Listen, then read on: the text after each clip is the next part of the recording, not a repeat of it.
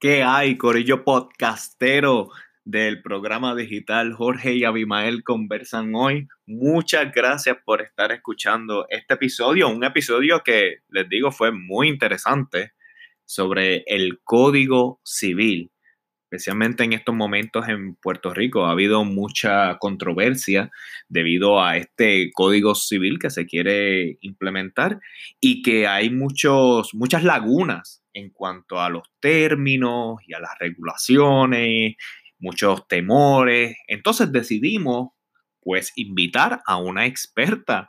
Entonces invitamos a la licenciada Mariana Nogales.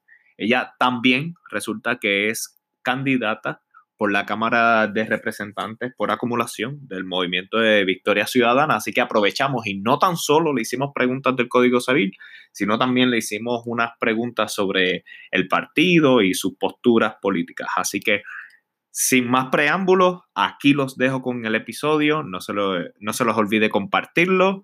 Y bueno, y disfruten de este episodio número 6 de Jorge y Abimael conversan hoy. En este episodio de Jorge y Abimael conversan hoy, tenemos a la licenciada Mariana Nogales para que nos hable del Código Civil.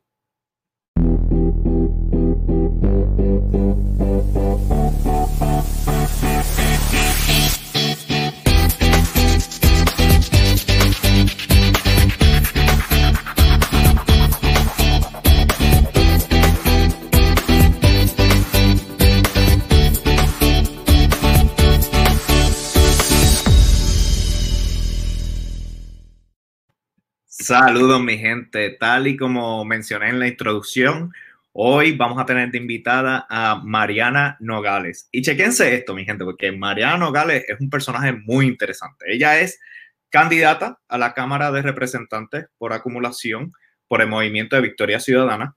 Ella es abogada, ella es miembro de Amnistía Internacional por la sección de Puerto Rico, ha luchado en contra de la pena de muerte y a favor del derecho a la fianza estudió psicología, bueno, ya ni me dan los dedos en esta mano, y ha luchado por los derechos de la comunidad del movimiento feminista y la comunidad LGBTQ, que por cierto, antes de que se me olvide, muchas felicitaciones ya que están celebrando el Día en contra de la homofobia y la transfobia. Entonces, como había mencionado en el episodio anterior, estamos abriendo el espacio a las personas que están corriendo por puestos públicos para que conversen con nosotros, para que sean parte de la conversación eh, sobre los temas de interés que afectan a nuestra sociedad. Entonces, es muy importante que sepamos, todos nosotros, que vamos a estar en vivo todos los domingos, todos los domingos de una de la tarde, hora Los Ángeles, y 4 de la tarde, hora Puerto Rico. Te pedimos que compartas este video ahora mismo en las redes sociales porque estaremos leyendo las preguntas que ustedes quieran hacerle a Mariana, ¿ok?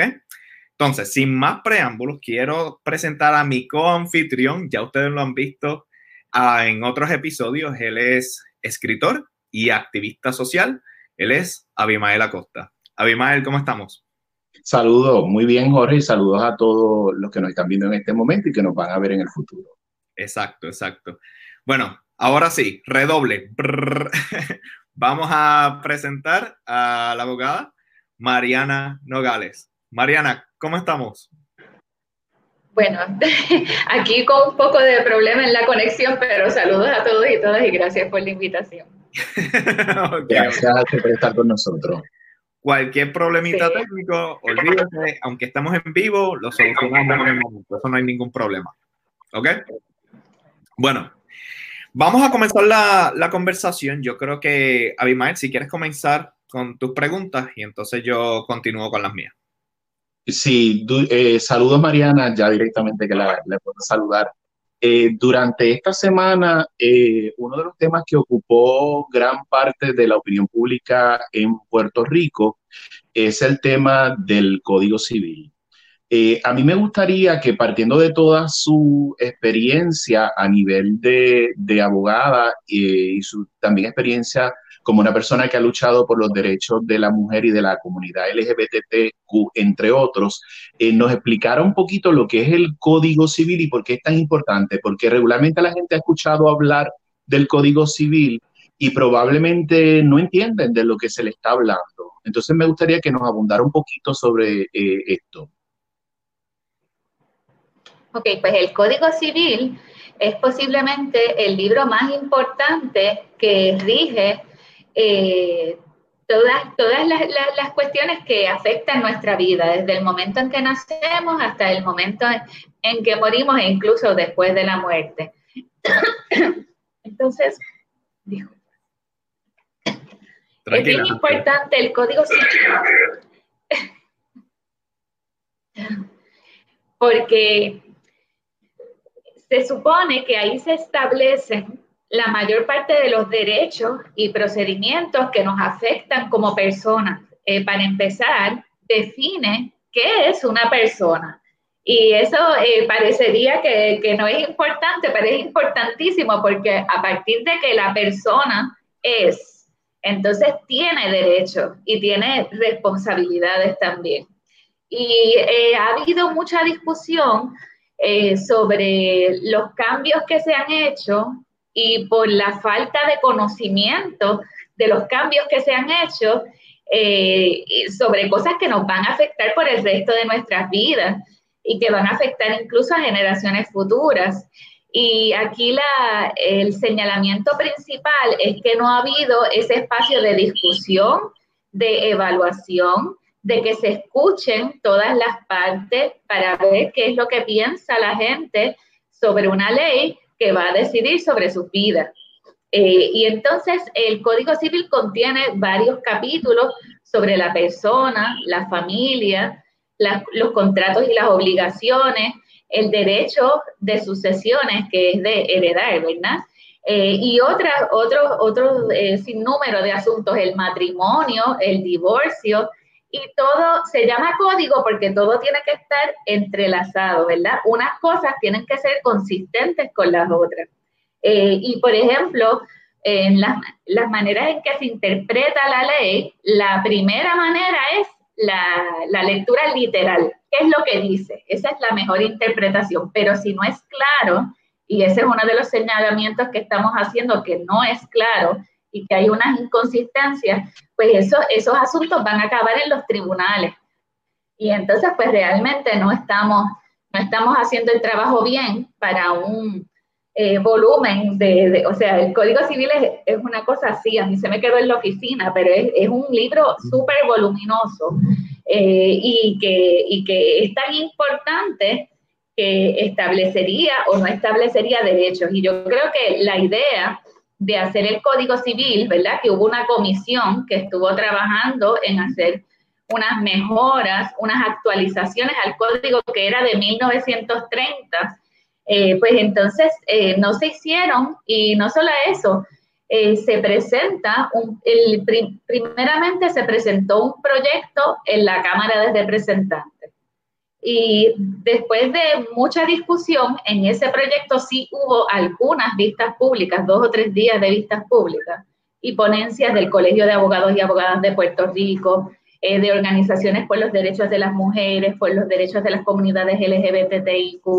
Eh, o sea, hubo alguna discusión, pero entonces en el Senado se presenta un proyecto sustitutivo completamente distinto y para ese proyecto no hay vistas públicas eh, los legisladores lo admiten eh, con, su cara, ¿verdad? Fresca, de que no lo leyeron completo. Claro, son 589 páginas y eso no se lee de un día para otro.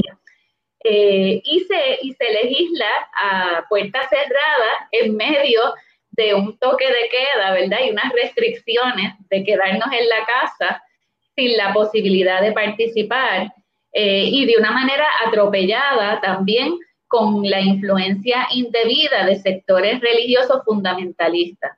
Así que ahí tienes el panorama de, todo lo que ha ocurrido en el proceso y ese código fue aprobado en el Senado, regresó a la Cámara, que la Cámara sí que ninguno de los legisladores lo había leído en lo absoluto, y ellos lo aprobaron ese mismo día. Había salido a las 2 de la tarde la versión final del día antes y al próximo día por la mañana lo aprobaron a viva voz sin discusión alguna y sin más vistas públicas. Y ahora ese código pasa a la gobernadora para que la gobernadora lo firme o lo rechace. Licenciada, eh, cuando usted comienza a explicarnos ahora, eh, utiliza la palabra eh, persona. yo creo que quizá deberíamos comenzar por ahí, ¿verdad? Porque hasta la definición de persona, nacido, no nacido y todos estos conceptos, está dentro del Código Civil. Lo que otorga o no otorga derechos o puede quitarle derechos a las personas también. ¿Podría hablarnos un poquito sobre esa definición que es ambigua, porque yo me senté, obviamente son 598 páginas, eh, me senté a, a, leer el Código Civil, pero es, es, bastante largo, pero leí bastante y una de las cosas que me encontré en el borrador que tengo conmigo son todos los tachones que existen en, en el código y en el borrador. Y una, uno de esos precisamente es eh, este concepto o esta definición de persona, donde lo que está relacionado en el código que mencionaba originalmente en el borrador de las decisiones del Tribunal Supremo de Roe versus Wade, por ejemplo, están tachados. Eh, eh, ¿Cómo entonces podemos tomar esta definición de persona partiendo de todas estas tachaduras que se han hecho en el código? natural. Ajá. Sí, sí es, otra cosa. Exacto, tenemos que, diferenciar entre persona natural y persona jurídica. Que persona jurídica pues son las corporaciones, las sociedades, etcétera, ¿verdad? Eh, y esas, ¿verdad? Están puestas en el mismo lugar y eso nos preocupa por otros asuntos como, por ejemplo, la libertad de expresión o la libertad religiosa que pudiera tener una corporación o una sociedad. Y sabemos que en Estados Unidos el caso de Citizens United les reconoce cierta libertad de expresión que permite que este, las corporaciones hagan grandes donativos a las campañas políticas en Estados Unidos, que es una cosa como bien terrible, no decide una persona, sino una corporación. Okay, entonces, en términos de, de persona, el Código Civil anterior, el que está vigente aún, eh, establece que la persona es aquel, eh, aquel feto, ¿verdad? O aquel bebé en ese momento que puede eh, sobrevivir completamente desprendido del seno materno. Y ahí es que adviene a persona. Así que podríamos decir que cuando se corta el, cordón umbilical, ahí es que entonces eh, se convierte en una persona y tiene derechos, ¿verdad? Eh, todos los derechos que se le garantizan a un ser humano. y ahora con el, las diferencias en las definiciones en distintas partes del código, eh, pues se crea una confusión.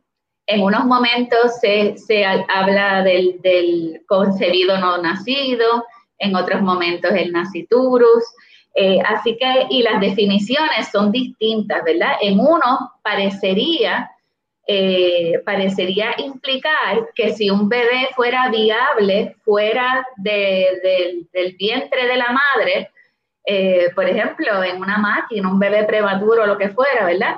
Pues eh, podría eh, ser persona. Y eso, y eso es lo que crea la diferencia.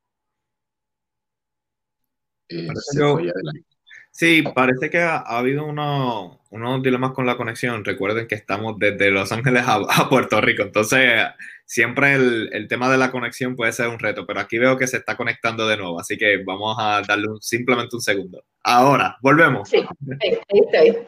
Vamos a ver, ¿dónde ¿hasta dónde me escucharon? Eh, básicamente nos habíamos quedado en la parte de si una criatura podía eh, sobrevivir fuera del vientre de la madre y entonces mencionó el elemento de, bebés o, criaturas que están en, máquinas, que los mantienen a través dentro de máquinas o respiradores. Exacto. Y entonces hay algunas partes del código que establece que se le conceden unos derechos al naciturus en lo que le pueda favorecer y que incluso, ¿verdad? Podría haber algún tipo de representación legal eh, que pudiese, si la madre, si se determina que la madre está incapacitada, que también eso es algo como problemático, eh, podrían eh, intentar reconocerle derechos como persona. Eh, y yo creo que ese es el debate religioso, ¿verdad? Que se trae a la, a la discusión del Código Civil eh, sobre cuándo un bebé es viable o no, cuándo un feto es viable como, ¿verdad? Para, para, para ser un bebé y, creo que esa discusión la trae aquí, aunque entonces establecen unas coletillas, lo cual lo convierte en algo completamente hipócrita, ¿verdad? Diciendo que no se van a, a vulnerar los derechos de las mujeres establecidos eh, por eh, las decisiones del Tribunal Supremo Federal. Así que pero, el, pero, pero, pero, pero, me parece curioso. El derecho de las mujeres. Ajá. Ajá, sí, sí, que me parece curioso que aunque se establece esa aclaración, vamos a decirlo así, se tacha de, del borrador todo lo que hace a las alusiones de las decisiones del Tribunal eh, Supremo de los Estados Unidos, donde garantiza ese derecho de la mujer. Eso es lo que me parece a mí eh, curioso, porque hay que eliminar esas eh, alusiones a decisiones anteriores del Tribunal Supremo, como Roe versus Wade, y a la misma vez decir que no va a afectar. Pues si no va a afectar, ¿por qué eliminamos esto? Bueno, por eso es, eso es lo que hace que el código no sea funcional, no sea comprensible y no sea honesto. Eh, o sea, lo que debería hacer el código ahora mismo es recoger toda la jurisprudencia, toda la jurisprudencia, eh, toda la jurisprudencia del Tribunal de Estados Unidos, recogerla e incorporarla, no solamente Roe versus Wade, sino todo lo que corresponde al matrimonio igualitario, que tampoco está puesto ahí. Deme un segundito. Sí, sí. Eh, es, importante todo esto que está mencionando Jorge, porque esa ambigüedad eh, es la que puede crear eh, problemas en el momento de que se de que una persona vaya a hacer un reclamo a un derecho porque es ambiguo completamente. No, y que está abierto a muchas interpretaciones. Entonces, si no somos específicos en el lenguaje, podemos hacer algo que sea injusto incluso. Y entonces, tener, finalmente, tener que ir a resolverlo en un tribunal. Exacto. Y bueno, ya sabemos cómo es la situación de los tribunales en Puerto Rico, así que... Sí, así que este, lo que... Sí, eh, eh, nos mencionó hace un rato el, cómo se dio este proceso de aprobación. Eh, en las redes sociales se ha estado compartiendo una carta de change.org en la cual al momento, cuando la verifiqué en la mañana, tenía eh, cerca de 100 mil firmas. Eh, este eh, recurso de firmas se ha utilizado mucho recientemente y hemos visto que ha sido un recurso importante dado al acceso que tenemos a las redes sociales que probablemente no se tenía antes y como nos sirve de una herramienta de protesta, si así lo podemos decir, ¿verdad? Eh, o de reclamo, en este caso, a la gobernadora eh, Wanda Vázquez. Debido a la pandemia del COVID, la protesta, lo que es protesta, eh, ha sido, voy a usar una palabra muy, de, muy eufémica, si esa palabra es correcta, ¿verdad? Se ha regulado el derecho a la protesta, por no decir que se ha eliminado el derecho a la protesta, ¿verdad? Eh, usted es licenciada, sabe más que yo de eso.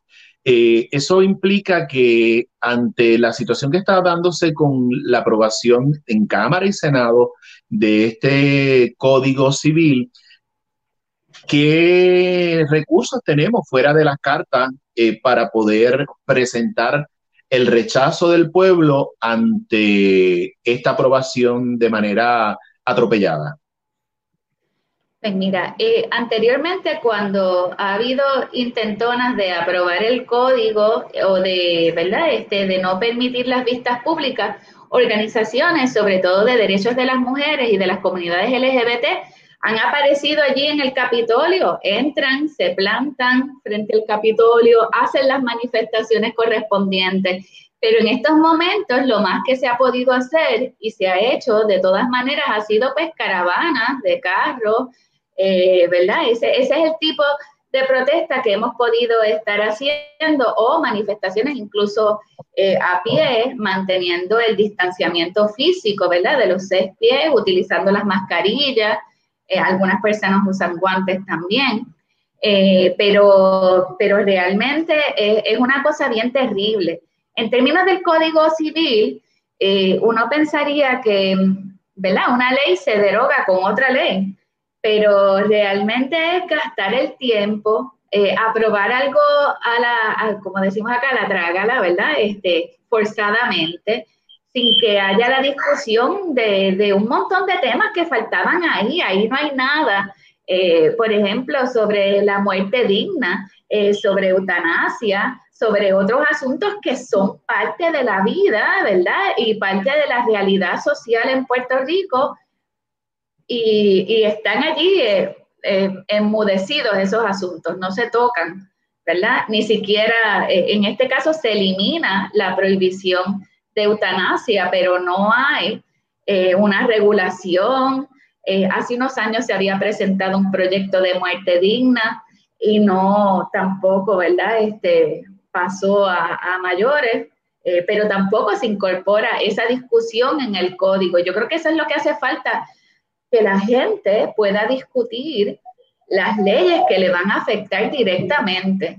Eh, yo tengo una amiga que, vive, no me acuerdo si es en San Francisco, Los Ángeles, ahora no recuerdo bien, pero ella, ella me dice que, que ustedes le mandan regularmente uno, las propuestas, ¿verdad? Los propositions y se evalúan y la gente, ¿verdad? Hay mayor participación en las determinaciones que, que afectan. Recuerdo algunas sobre la pena de muerte, este, recuerdo sobre algunos temas, ¿verdad? Que se habían hecho esas evaluaciones. Pues eso en Puerto Rico no se da.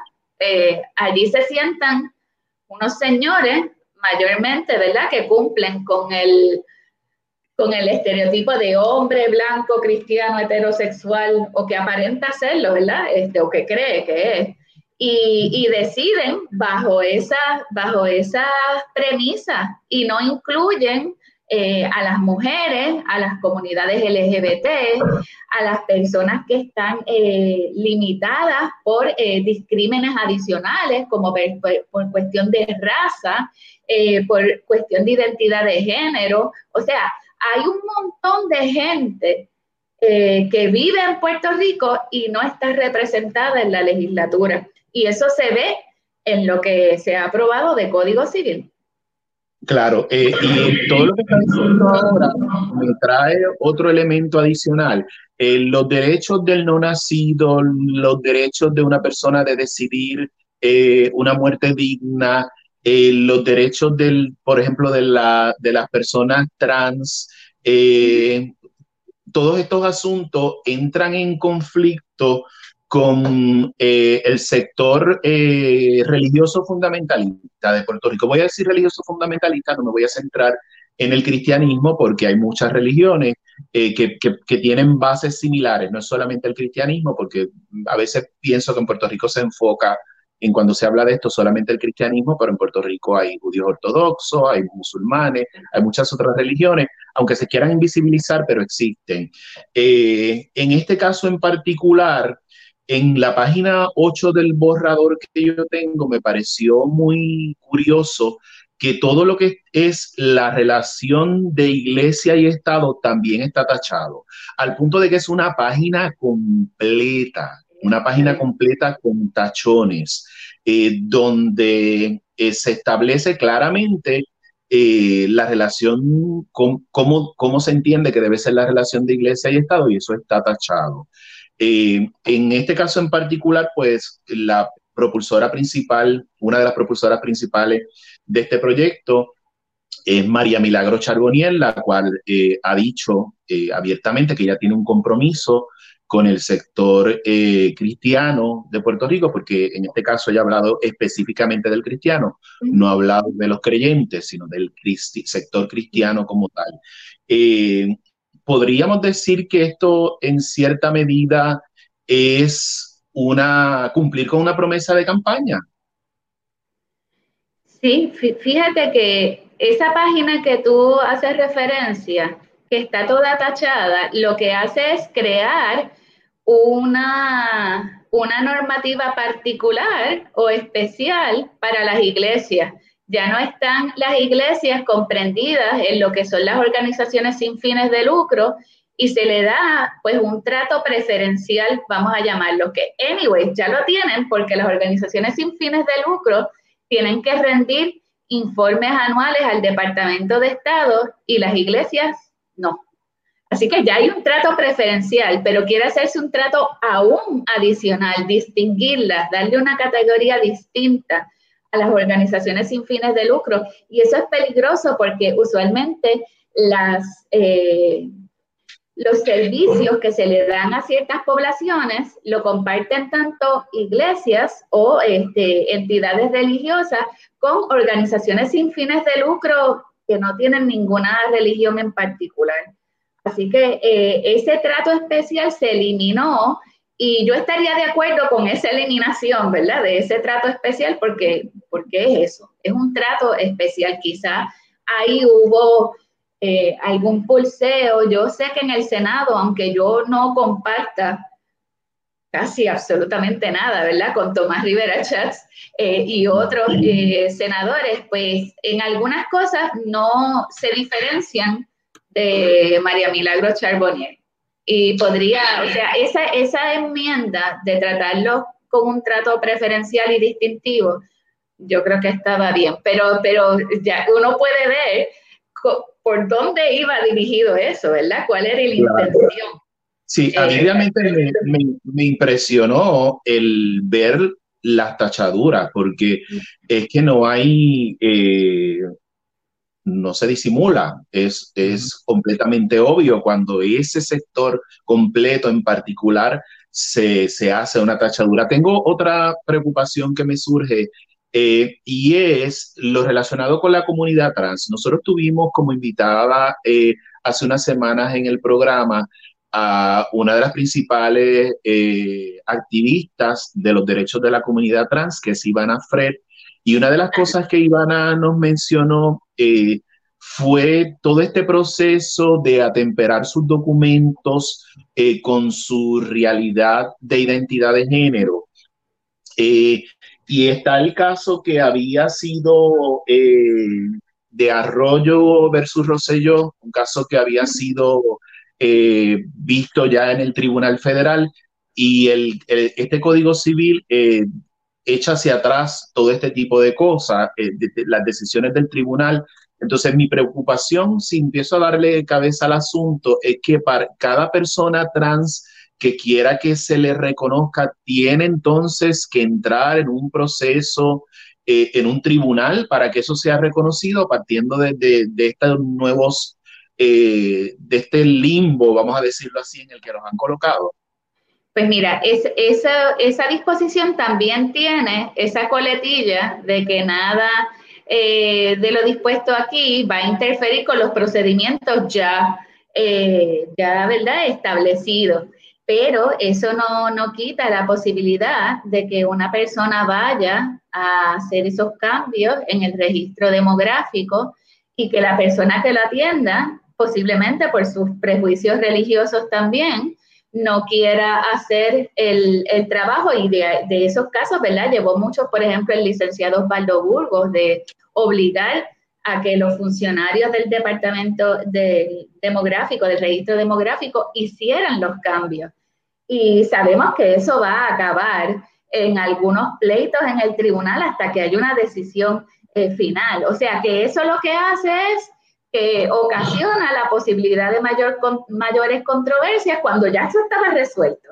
Eh, y claro, resulta en un retroceso. Eso es correcto. o sea, lo vamos a tener que resolver en los tribunales.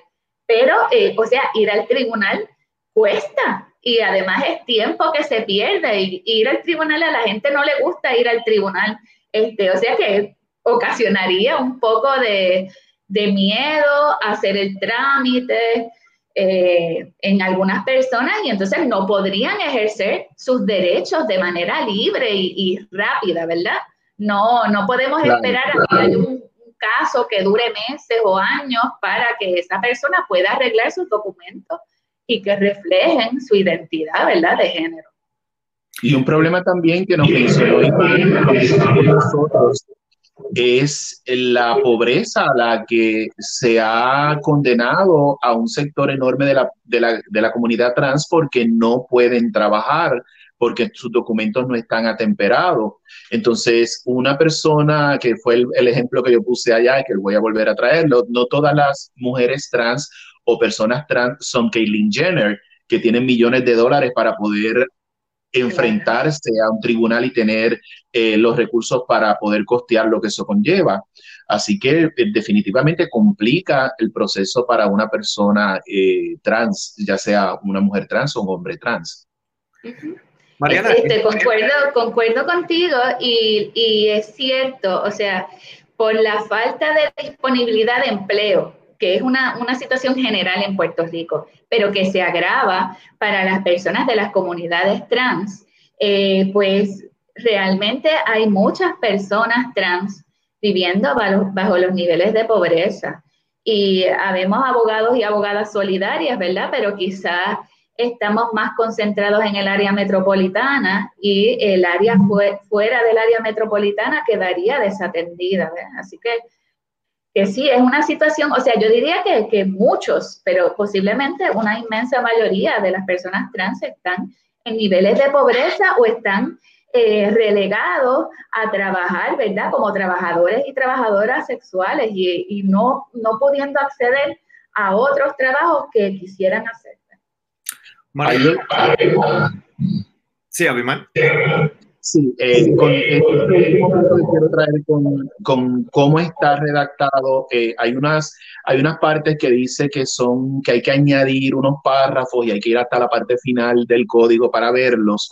Eh, y por ejemplo, con las personas trans habla de que lo tiene que certificar no recuerdo exactamente si es un médico. médico. Ajá, entonces ahí me pregunto yo, eh, existen las personas que son transgéneros y existen las personas que son transexuales.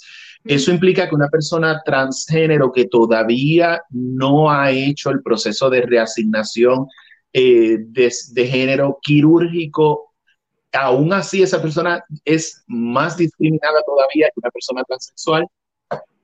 Sí, yo, yo realmente no veo la razón por la cual eh, se haya hecho el procedimiento o no, si esa es su identidad de género, debería hacerse el cambio inmediatamente. Eh, pero claro, ese es mi pensar. Yo, yo pensaría que en la gente joven hay mucha más apertura, en la gente joven en Puerto Rico, pero hay algunos sectores aquí que son bien conservadores, ¿verdad? Y no, por, por eso digo que no hay representación de un montón de gente en la legislatura y hay que hacer ese cambio. Pero, pero sí, sin duda, yo pensaría que, es un asunto de justicia reconocer la identidad de género de la persona al margen de, su físico, de cuál sea, ¿verdad? Si se ha operado o no se ha operado. Esa es su identidad. Claro. María, yo tengo una pregunta porque se ha visto mucho en las redes sociales. Ese es lo de terapias de conversión. Eh, ante el panorama en donde se elimina la separación de iglesia y Estado y se ha impulsado esta, esta, ¿verdad? esta enmienda de terapias de conversión, ¿a quién le correspondería hacer estas terapias de conversión? Y lo digo porque, según tengo entendido, en el DSM-5 no aparece que, digamos, homosexualidad sea una enfermedad psicológica. Entonces, ¿a quién le correspondería hacer esas terapias? Pues mira, eso, eso trae eh, unos asuntos éticos, ¿verdad? Para los profesionales. Pienso en psicólogos, en, algún otro tipo de profesional, psiquiatra, eh, le traería un problema ético bien fuerte. Lo que ocurre es que lo, ¿verdad? lo que yo he escuchado, no tengo ¿verdad? esa evidencia, pero lo que he escuchado es que los envían a unos campamentos donde ¿verdad? Los, los maltratan.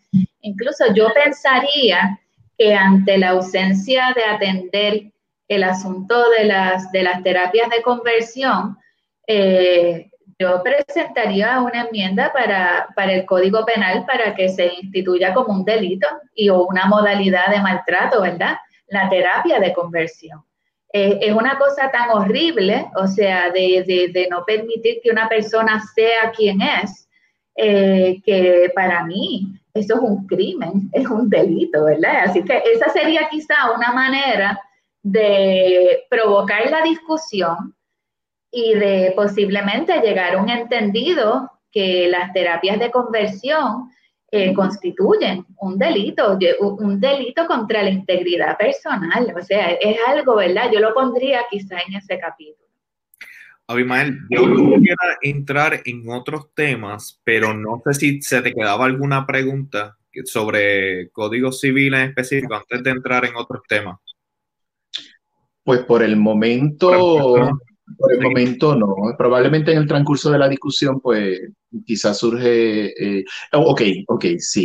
Eh, sí. Eh, hay un, hay un, hay una parte que me confundió mucho. realmente no recuerdo ahora la, la página exactamente dónde está. y usted había hablado de eso en una, en una charla que, que vi a través del internet eh, son las relaciones de, pareja eh, y cuando habla de, de, las responsabilidades dentro de una relación de pareja y todo este tipo de cosas, a mí me pareció eh, extrañísimo que una oración que se tacha completamente, completamente, es una oración donde establece eh, la responsabilidad de la, compartir las labores, eh, labores domésticas, puede decir, pero esa no es la palabra exacta, no quiero perder tiempo en buscarlo, y el cuidado de las personas, eh, de, los hijos, si, podemos decir de los hijos. Entonces, eso se tacha, eso se tacha completamente. y Exacto, eso... Usted había hablado en una charla de uno de los problemas que presentan principalmente las mujeres eh, y es que la mujer que quiere eh, ejercer su derecho a desarrollarse como ella así lo entienda y eso incluya el integrarse a la fuerza laboral, se encuentra con la disyuntiva de que pues en nuestra sociedad se le ha delegado el cuido, como dice, como dice esa oración que se eliminó, y las labores domésticas se le ha delegado a la mujer. Claro, esto puede, como está escrito y se eliminó, puede también afectar a un hombre, ¿verdad? Porque puede ser que un hombre se encargue del cuidado en la casa y puede un hombre encargarse de, de las tareas domésticas del hogar. Pero es, a mí me parece muy suspicaz el que se elimine específicamente esa oración.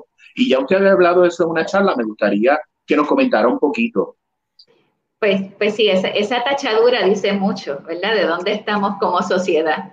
Eh, si toda esa, eso está en la exposición de motivos, ¿verdad? Hay una, hay una oración completa que habla sobre cómo en el matrimonio ambos cónyuges, ¿verdad? Deben ser responsables por las tareas y las labores domésticas y las responsabilidades de cuidado de personas que tengan a cargo.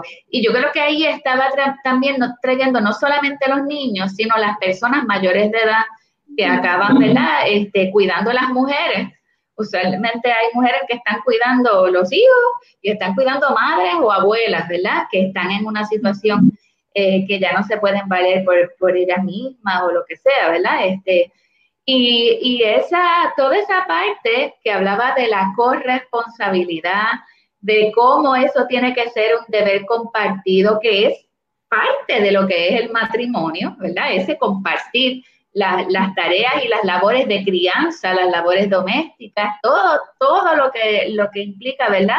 La convivencia es eliminado por completo y les resta, les resta significado a lo que es el matrimonio o la convivencia, ¿verdad? En términos de las parejas de, hecho, que no están mencionadas así, sino que lo que dice es, déjame que lo, que lo que dice sobre las uniones de hecho son eh,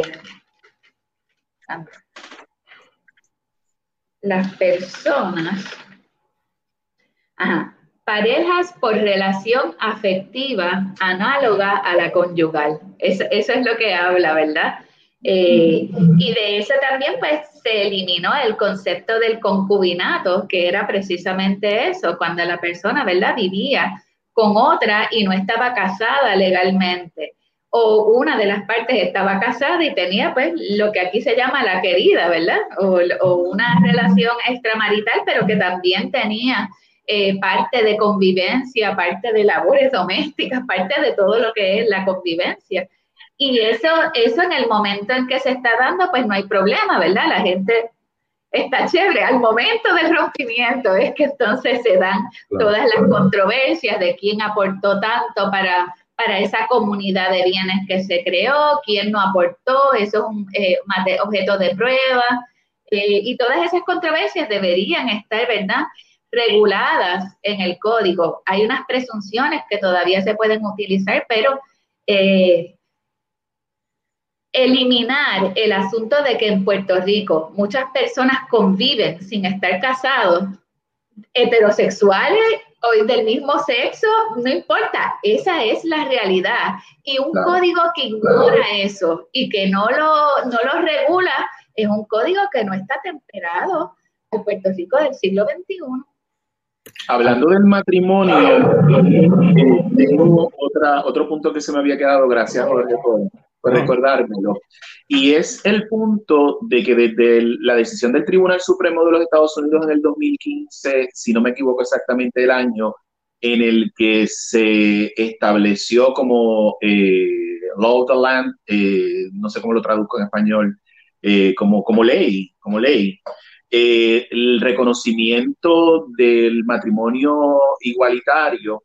Eh, en este código se elimina toda la parte que habla de este matrimonio igualitario y lo cambia por personas naturales.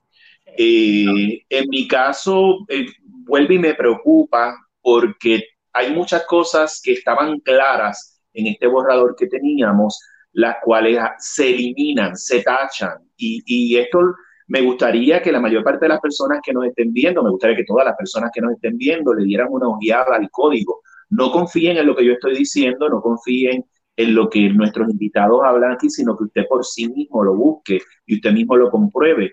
En este caso se tacha también lo que establece la decisión del Tribunal Supremo, en el cual reconoce el matrimonio igualitario, y lo sustituye por personas naturales. Eso pone en peligro los derechos adquiridos para eh, las personas que del mismo sexo que han eh, contraído matrimonio, partiendo en Puerto Rico, partiendo de esto. No, no, porque subsisten, ¿verdad? Y está la misma coletilla de que nada puede interferir con las decisiones y los derechos que están garantizados por las determinaciones del Tribunal Supremo Federal. Ese es el caso de Obergefell, que establece que el matrimonio es un derecho fundamental y como derecho fundamental pasa a los estados, pero también a los territorios, ¿verdad? que es el caso de Puerto Rico. El, problema con, con, eso es que puede traer confusión, trae confusión. Mira, tú, ¿verdad? A ti te trajo confusión y preocupación. Yo, honestamente, eh,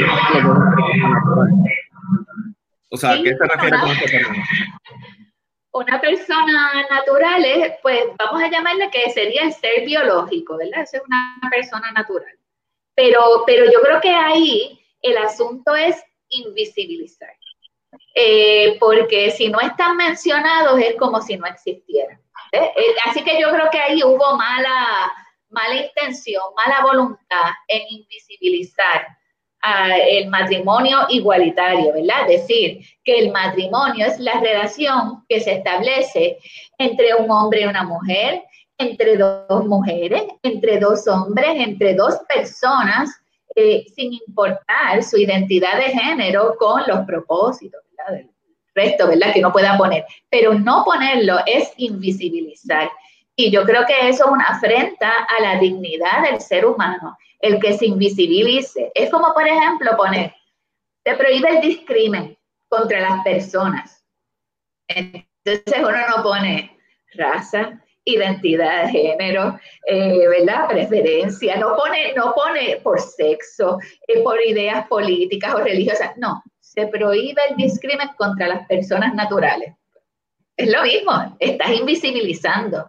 Y, y vuelvo, y es la representación que hay en la legislatura es el hombre blanco, eh, cristiano, heterosexual. Eso es lo que hay ahí, eso es lo que ellos pretenden que sea el status quo en Puerto Rico. Y, dista mucho de la, de la, realidad. La realidad no es esa y yo creo que sobre todo la gente joven eh, es mucho más abierta que, que, la gente de mayor edad o más conservadora. O sea, hay un cambio, hay una diferencia entre la realidad social y las leyes de Puerto Rico. ¿Y dónde está el rol de las mujeres en la legislatura? Eh, vamos a ver. Eso es difícil de explicar, ¿verdad? Sobre todo, María Milagros Charbonnier sigue diciendo que ella es una mujer, que es negra y es pobre, y ella experimentó durante su vida todo ese discrimen, ¿verdad? De, distintas, de distintos asuntos, ¿verdad? Que estaban eh, encarnados en ella. Pero, pero no solamente ella, hay otras mujeres en la legislatura que, que no conocen sobre derechos de las mujeres, que tienen unas posturas eh, más conservadoras. Yo creo que no han tenido experiencias con, con la gente común y corriente en Puerto Rico, sino que viven en unas burbujas se relacionan con gente estrictamente igual que ellos, no hay otro tipo de, conexión con la gente en Puerto Rico. Y, bueno, y tenemos, ¿verdad? Eh, yo creo que a una de las peores, que es Naida Venegas, ¿verdad? Que es una pastora. Y no hay problema con que sea pastora, yo no tengo problema con eso, pero es una pastora que cuando, por ejemplo, la anterior superintendenta de la policía, eh, Michelle Hernández, eh, habló sobre la separación de iglesia y Estado que tenía que estar vigente en la policía, la senadora Naida Venegas le dijo que eso no era así y se puso a rezarle en el hemiciclo a la superintendente de la policía. Y, y, ¿verdad? y dice cosas terribles como que ella apoya a Trump, eh, ¿verdad? Siendo una mujer negra, o sea, es evidente que es una mujer negra y que podría ser discriminada por, por el mismo Trump pero apoya esas posturas. Eh, dice que Trump es un hombre de Dios, este, no, sé dónde lo encuentra, ¿verdad? Pero, o sea, y, tenemos e, esas mujeres allí, y yo creo que, que, hace falta diversidad de mujeres, incluyendo personas religiosas. No hay problema con que haya personas religiosas. El problema no es que crea, es la imposición, ¿verdad? O el actuar eh, para discriminar a otras personas que piensan distinto. A mí me gustaría para, ya que no tan solo está involucrada en lo, en lo del Código Civil, pero también está, es una candidata como representante de la Cámara por acumulación por el movimiento de Victoria Ciudadana. Entonces, le quiero hacer una pregunta que está compuesta de dos partes, ¿ok? Eh, en un video en YouTube que se titula Candidatura de la licenciada Mariana Nogales Molinelli, ah, usted propone el medio ambiente que sería la base principal del desarrollo social y económico de Puerto Rico. Ese es el primer punto. segundo punto es que en otro video, también en YouTube, que se titula Foro Las Mujeres frente a la Injusticia, Convención del Colegio de Abogados y Abogadas de Puerto Rico 2018, usted habla de la búsqueda de la independencia económica para las mujeres. A mí me gustaría saber cómo específicamente usted plantea que su modelo económico tome en consideración la necesidad y la búsqueda de la independencia económica para las mujeres. Mira, es un, es un criterio conocido, no, por mí, ¿verdad? Sino a nivel internacional, la Organización de Naciones Unidas, eh, que están eh, vinculados, ¿verdad?, en los objetivos del milenio. Eh, y en documentos y declaraciones posteriores que la inversión en las mujeres es lo que promueve el desarrollo económico en las comunidades y a nivel del país. O sea, invertir en las mujeres, no solamente en Puerto Rico, sino en todos los países del mundo, eh, ha tenido ese efecto consistente y comprobado, ¿verdad? Estadísticamente que cuando se invierte en las mujeres, las mujeres trabajan para mejorar sus familias, sus comunidades y el, país completo, ¿verdad? Hay esa conciencia social y yo creo que eso es parte de lo que se tiene que traer a la legislatura. Ese, ese asunto de que no podemos avanzar eh, la sociedad ni podemos desarrollar la economía de la sociedad cuando estamos dejando grandes sectores de la población atrás, ¿verdad? Estamos dejando, no podemos hablar de desarrollo económico cuando hay personas sin techo, eh, cuando hay personas con uso problemático de sustancias en las calles, ¿verdad? Durmiendo en las calles ahora mismo en medio de la pandemia. Eh, y, y no, no hay servicios porque el gobierno de Puerto Rico decidió cortar esos servicios sociales, los servicios de salud mental, el presupuesto de AMSCA se ha ido recortando cada vez más. A nivel de que AMSCA solamente provee el 5% del tratamiento residencial para uso problemático de sustancias, dejándolo todo o en un 80 y pico por ciento eh, a Hogares Crea, ¿verdad? Que es una organización que tiene un sesgo religioso fuerte y que es donde se han hecho señalamientos sobre violación de derechos humanos precisamente en el 2015 aproximadamente. Yo, yo participé en, en alguna de esa investigación.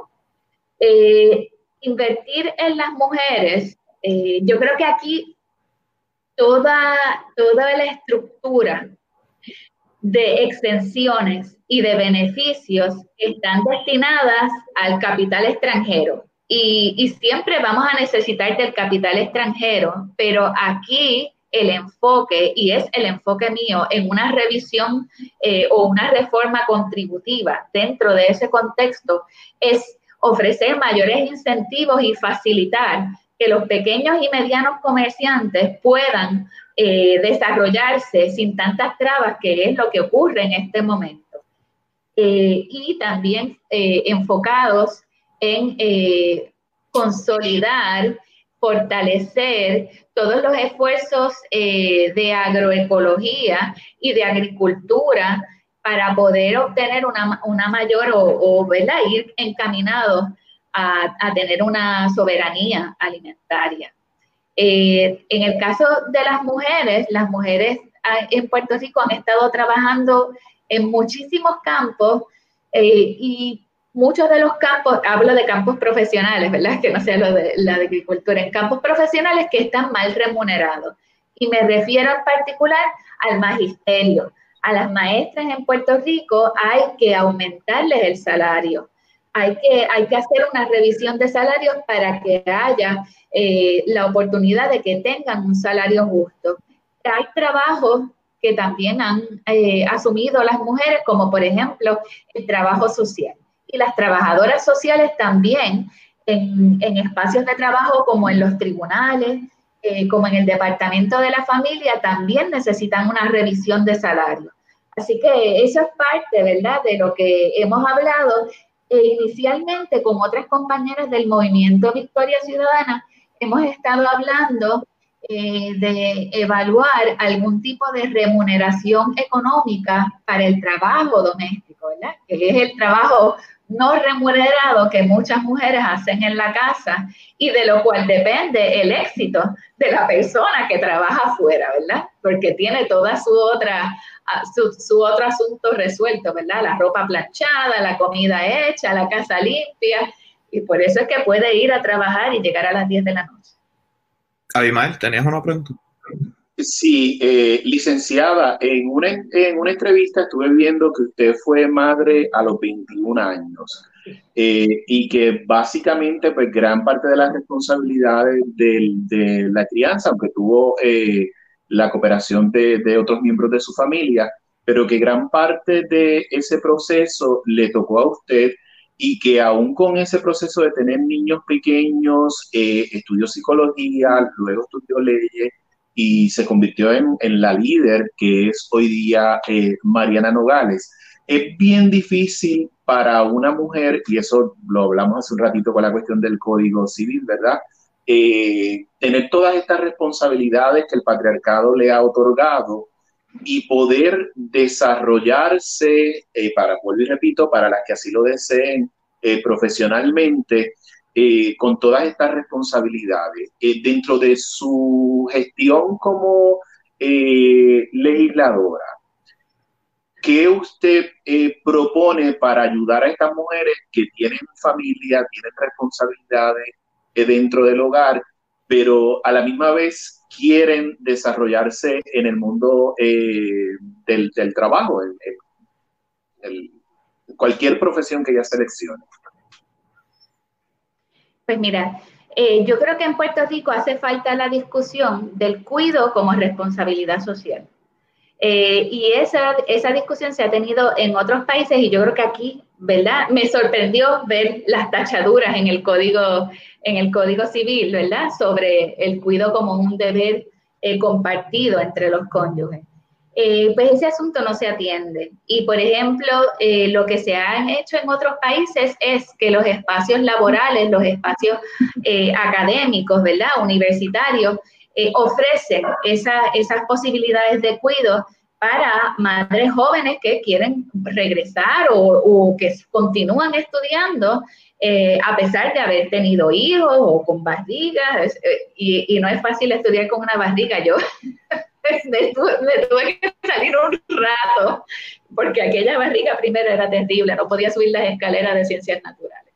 Pero este, pues sí, hay que ofrecer esos espacios, esos espacios eh, de cuidado y de ayuda. Y yo creo que fortalecer las condiciones sociales para que las redes de apoyo, o sea, yo, yo pude hacer lo que yo pude hacer porque yo tenía a mi mamá, tenía a mi tía por el lado materno y tenía ayuda. Yo tenía una red social que me ayudaba, me apoyaba. Y yo creo que esa parte es la que hay que fortalecer y esto definitivamente es a través de programas sociales, programas educativos eh, y ofrecer las facilidades para que las mujeres puedan eh, desarrollarse más allá de las labores domésticas y la maternidad, ¿verdad? Que es donde nos quieren algunas personas mantener. ¿no? Nosotras, yo creo que cuando nosotras salimos eh, podemos hacer un igual o mejor trabajo que cualquier otra persona. Eh, y, es parte, yo creo que, que es parte de, de, lo que uno le enseña a las generaciones futuras. Eh, yo, ¿verdad? Yo creo que, que, mis hijos, ahora que están mayores, a veces yo veo, ¿verdad?, que aprendieron esas cosas, sobre todo el asunto del respeto a las mujeres, y yo podría decir, ¿verdad?, muy orgullosamente que, mis dos hijos son feministas y que entienden toda la diversidad de género y para ellos nunca ha sido un issue eso porque siempre estuvieron conmigo, iban, iban a las reuniones de la coalición puertorriqueña contra la pena de muerte, se, aburrían allí dos horas, pero eso les entró por la oreja.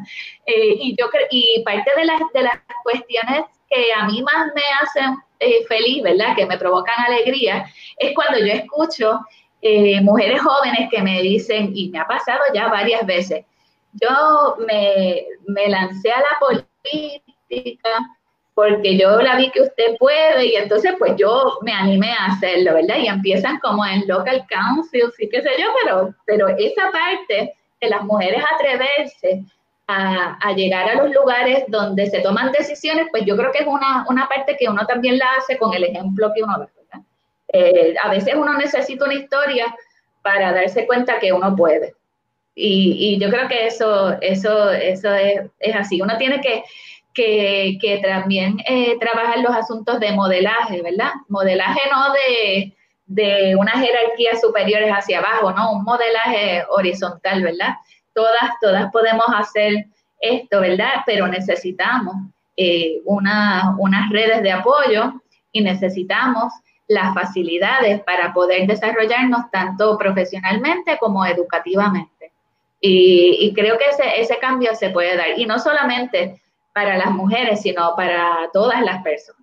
Para las mujeres trans, para los hombres trans, para la gente gay, para las lesbianas, para todas las personas, somos todos y todas partes de la sociedad. Yo creo que, que eso, e, esa es yo creo que la parte más que me gusta del movimiento Victoria Ciudadana, que, que, tiene esa amplitud.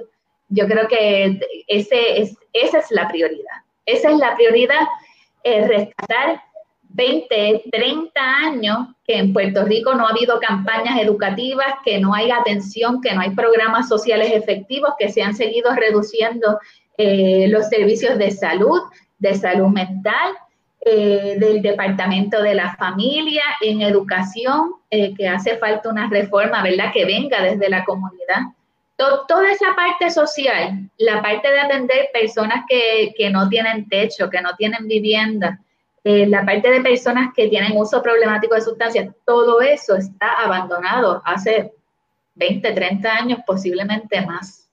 Y eso lo, lo vemos reflejado en los presupuestos. Eso quiere decir que cuando uno trabaja en los próximos presupuestos hay que fortalecer los servicios sociales, porque no podemos tener una sociedad eh, desarrollada y que avance dejando atrás grandes sectores de la, de la, población. Y ahí pues el medio ambiente, ¿verdad? Que no, no lo he olvidado, de que Jorge me preguntó, eh, pues donde yo empecé fue precisamente en ciencias ambientales, eh, antes hasta la barriga, ¿verdad? Que ya no podía subir las escaleras. Pero, pero toda esa parte, incluso yo estudié legislación ambiental, etcétera, pues toda esa parte también hay que volverla a reforzar de manera económica. El Departamento de Recursos Naturales que ha estado dirigido por la misma de la Junta de Calidad Ambiental. Cuando esas cosas se, es, un checks and balances, ¿verdad? Uno, uno revisa el otro. Eh, y nosotros podemos tener un gran desarrollo económico si protegemos nuestros mejores recursos, nuestras playas, eh, trabajamos con el reciclaje que nuevamente aquí desde el 98 a 2000 se ha abandonado los programas, todos los programas de recuperación eh, de material y de reducción, sin duda, ¿verdad? Aquí se produce una cantidad de basura terrible y ahí hay una oportunidad, cosa que a mí no me gusta usar ese término, pero hay una oportunidad económica ahí, en la recuperación de, material y en, y en rehacer el material, ¿verdad? Reutilizarlo. Ahí hay, pero ahí hay para desarrollar varias empresas. Y yo creo que ese es uno de los asuntos, una de las propuestas mayores que voy a traer en la, y en ese modelo económico, entonces, propiciar la independencia económica de la mujer. Sí, sin duda. Eso, fíjate, eso a mí me lo enseñó mi mamá. Y, y después lo vi. Mi mamá también, ¿verdad? Eh, mujer divorciada, abogada, eh, y, y, ella siempre me lo decía, tú tienes que, que tener tu, tu propio tu, tu, propio soporte económico, porque si tú no dependes de otra persona, vas a tener que tolerar los maltratos, etcétera, ¿verdad? Porque no tienes otra manera de, de, moverte de ahí. Y eso también, ¿verdad? Lo aprendí del proyecto Matria, eh, que parte de lo que ellas trabajan es la fundación de microempresas, eh, de, de, ¿verdad? De adiestramiento de las mujeres para que tengan medios para, para poder valerse económicamente y salgan de relaciones abusivas. Ese, ese, esa parte, muchas mujeres se tardan en salir de relaciones abusivas porque no tienen los medios o piensan que no pueden tener los medios para ellas eh, proveerse por ellas mismas. Esa, y esa parte de la independencia económica es vital para, para erradicar, erradicar la violencia contra las mujeres.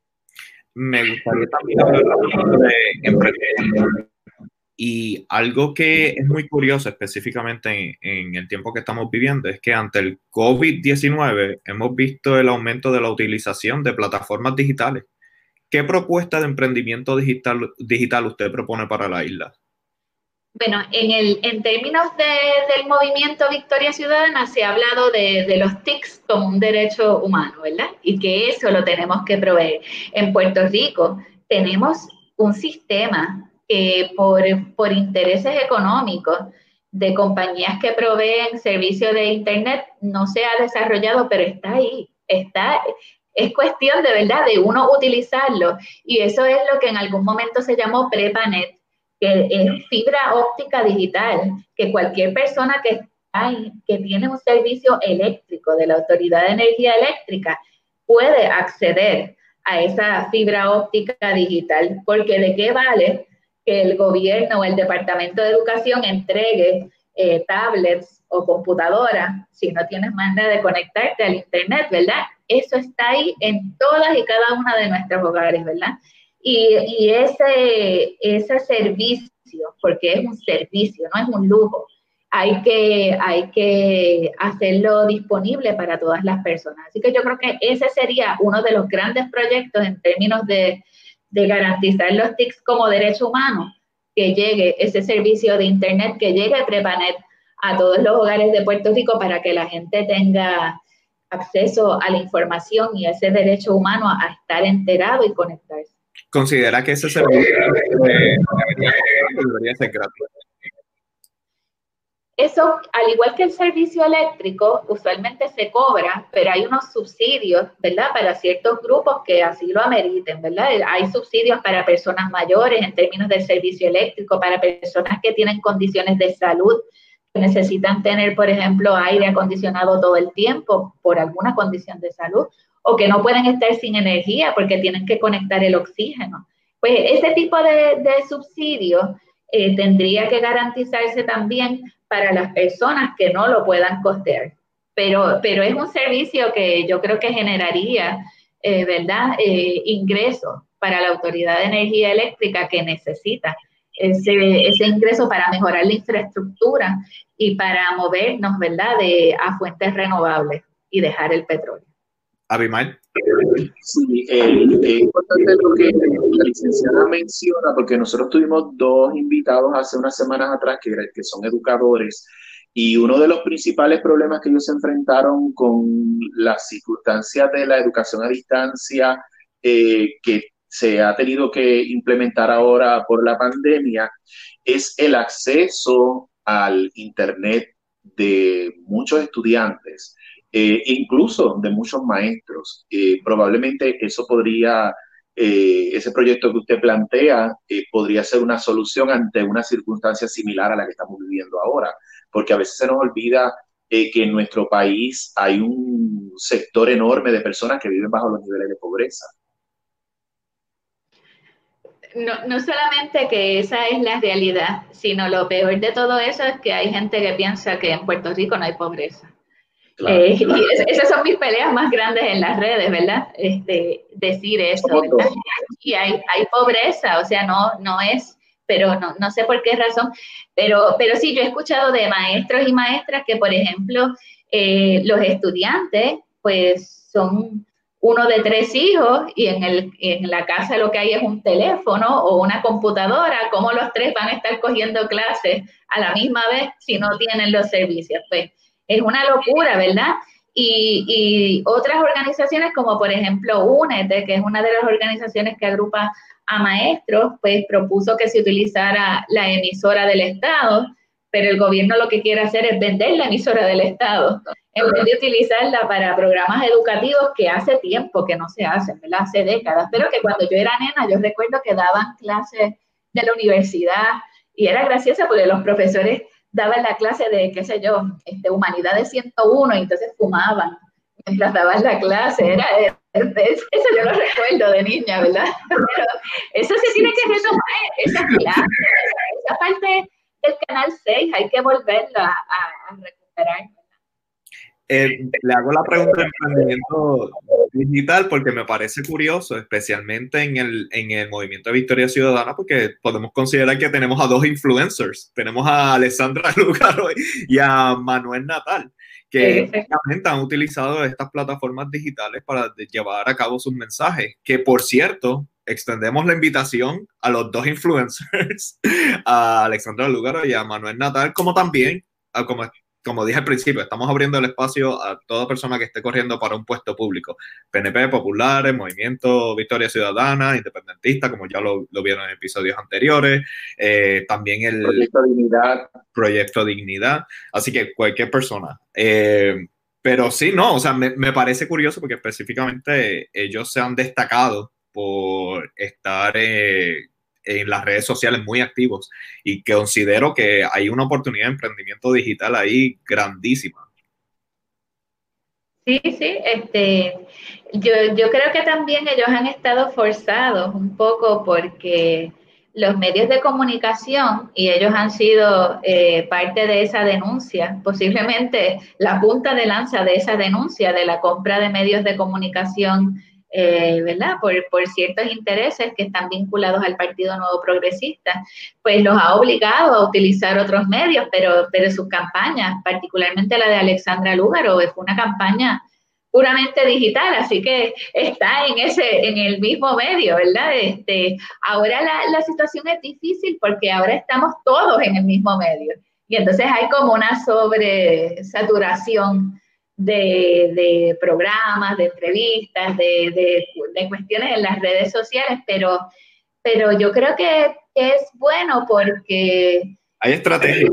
Podemos, podemos, compartir, sí, podemos compartir la información de manera distinta, discutirla.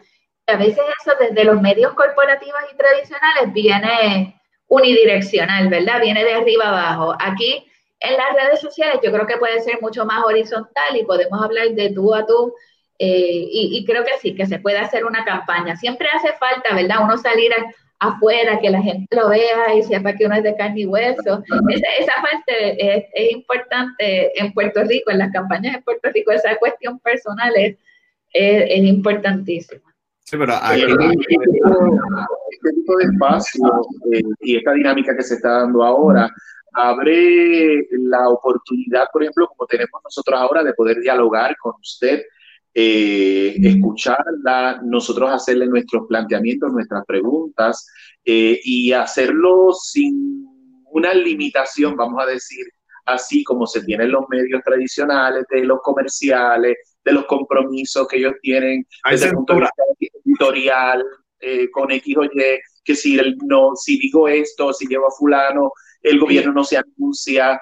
Eh, tenemos ese tipo de, vamos a decir así, de independencia para poder hacer eh, unas entrevistas y unas conversaciones, que es realmente lo que nosotros estamos haciendo, mucho más abiertas eh, y mucho más honestas probablemente. Aquí los únicos así que estamos tomando decisiones Abimael y yo, y nosotros estamos, olvídate, que digan lo que quieran decir. Así que aquí no hay, no hay altos intereses para nada. Así que um, estoy ya a punto de ir al cierre, pero Abimael, no sé si tenías alguna pregunta antes de... Y recuérdate que tú, que tú eres mi apuntador. Si hay algo que se me olvidó... Ah, estoy, estoy, viendo los apuntes y no. Por ahora creo que hicimos todas las preguntas. Básicamente, quizá lo único que, quiero añadir fue que yo recuerdo cuando yo era estudiante de la Universidad de Puerto Rico, en la década de los finales de los 80, mediados de los 80 y finales de los 80, existía un programa eh, de cuido eh, en la universidad, que era, yo, yo era estudiante de comunicación pública y drama, y allá al ladito era, era ese programa de cuido. Eh, no sé si con los eh, eh, sí, no sé si con los recortes que se han hecho no existe ya, pero es un modelo que se podría seguir no solo en corporaciones públicas o en el sistema público, sino también la empresa privada, porque muchas empresas a nivel mundial, no para compararlo con la metrópoli, ¿verdad? Pero a nivel mundial, que establecen estos espacios de cuido eh, y quizá también eso podría entrar dentro de las discusiones a nivel de legislación en Puerto Rico eh, como beneficios adicionales para los trabajadores. Sí, no, yo realmente, yo, a veces cuando me ha tocado hablar, por ejemplo, frente a la Cámara de Comercio, que, que es un tough crowd, ¿verdad? Pero, pero siempre he hablado como que si usted tiene un trabajador que está saludable, usted le da buen trato, le da los beneficios, le, le paga de manera justa, pues ese es un trabajador que va a producir más, que va a tener mayor lealtad a la empresa y, y así ganamos todos, ¿verdad? Eh, y yo recuerdo haber hecho ese comentario en cuanto a los planes de salud, pero ahí podríamos incluir cuido también. Y recuerdo que las mujeres que estaban en esa charla asentían, ¿verdad? Hacían así y los hombres estaban todos. No, no, las mujeres entendían lo que yo estaba diciendo y los hombres. Si no se lo digo por, manera de, solidaridad, entonces tradúcelo a chavo, porque yo te puedo decir, o sea, tú tienes a una persona por un año y esa persona no está contenta contigo, tienes que entonces salir de la persona para volver a entrenar a otra persona, para que pueda entonces o, sea, llevar la carga de lo que el otro ya había hecho anteriormente y se pierde dinero. a ver si no, ese mensaje. No solamente eso, sino que tenemos a personas, sobre todo personas jóvenes, que a mí me parte el corazón, que tienen dos y tres trabajos y entonces llegan explotados al trabajo próximo. ¿Y cómo pueden hacer una labor, verdad? ¿Cómo pueden ser productivas si vienen explotadas de un trabajo y haciendo cuatro horitas aquí, cinco horitas allá?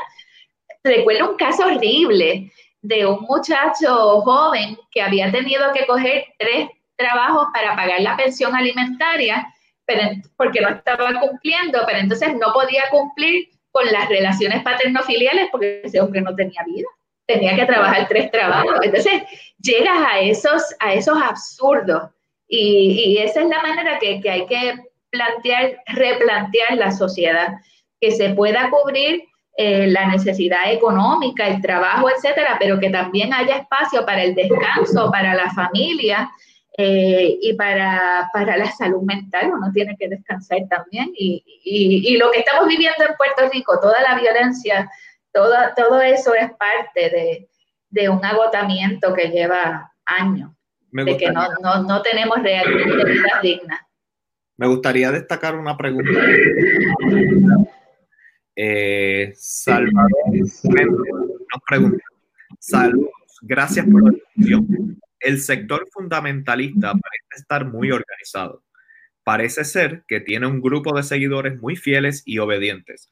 ¿Considera que grupos defensores de los derechos de minoría están desorganizados por no, por no decir divididos? Bueno, yo creo que, los grupos, ¿verdad? Trabajamos eh, en acciones, por ejemplo, en, con el, en cuanto al Código Civil, en cuanto a un proyecto que, querían eh, establecer limitaciones adicionales al derecho eh, a decidir, ¿verdad? A la terminación de los embarazos. yo creo que la disyuntiva más grande existe entre los grupos que entienden que el proceso electoral es un modo de hacer cambios y otros grupos que entienden que el proceso electoral no vale la pena.